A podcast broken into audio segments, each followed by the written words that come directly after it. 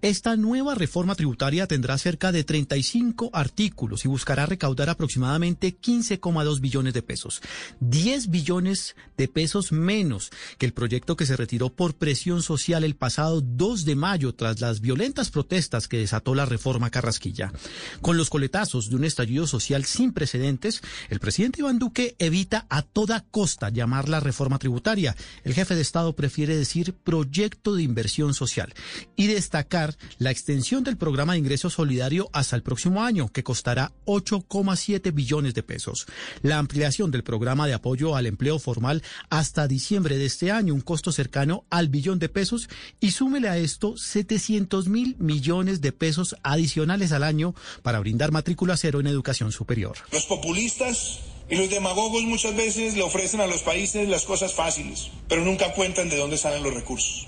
La carga más significativa, que representa el 60% del recaudo de la nueva reforma tributaria, se extenderá al sector empresarial. 6,7 billones de pesos se recaudarán con el ajuste en la tarifa de renta corporativa y otros 3,9 billones con la disminución al 50% del descuento del impuesto de industria y comercio.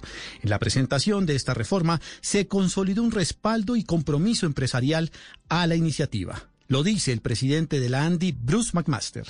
Y entendía el sector, y se entendió el sector empresarial que evidentemente no podíamos acudir a los ciudadanos en este momento, no podíamos acudir a los pensionados, no podíamos acudir a las personas que eventualmente tienen que ir, por ejemplo, a adquirir los bienes de la canasta familiar. El ministro de Hacienda, José Manuel Restrepo, explicó que el otro 40% del recaudo total se logrará con una política de ahorro en los gastos públicos y la incorporación de nuevos instrumentos en la lucha contra la evasión de impuestos.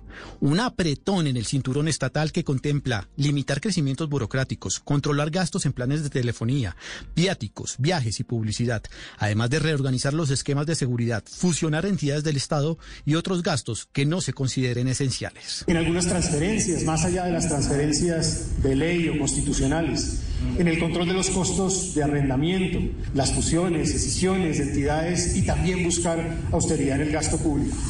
Esta nueva reforma tributaria es el resultado de más de dos meses de diálogos en seis regiones del país entre el Ministerio de Hacienda y distintos sectores económicos, sociales y políticos.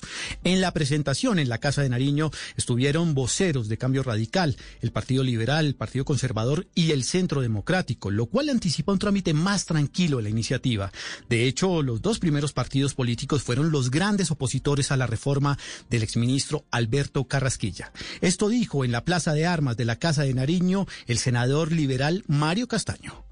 Es importante esta reforma no solo para consolidar la estabilidad fiscal, sino la estabilidad social de Colombia. Programas, señor presidente, que en el caldeado ambiente político colombiano, a la sociedad, sí, le cuesta mucho reconocer que ese gasto social consume muchos recursos del, Estado. Y a mí no me da pena decir esos programas de asistencialismo que tiene el gobierno colombiano. Más temprano, un abrazo parece haber sellado la enemistad y el distanciamiento que había marcado las relaciones entre el presidente Duque y la alcaldesa Claudia López. La alcaldesa de Bogotá le dio un espaldarazo a la reforma tributaria. Señor presidente, cuente conmigo, cuente con Bogotá, cuente con Capitales para dar ese debate constructivo, para construir los acuerdos de país necesarios esta nueva reforma tributaria que será presentada el próximo 20 de julio con mensaje de urgencia también apuesta a la reactivación económica del país con un artículo que establece hasta tres días sin IVA al año. Además, se fijarán beneficios para los entes territoriales, tales como financiar hasta el 50%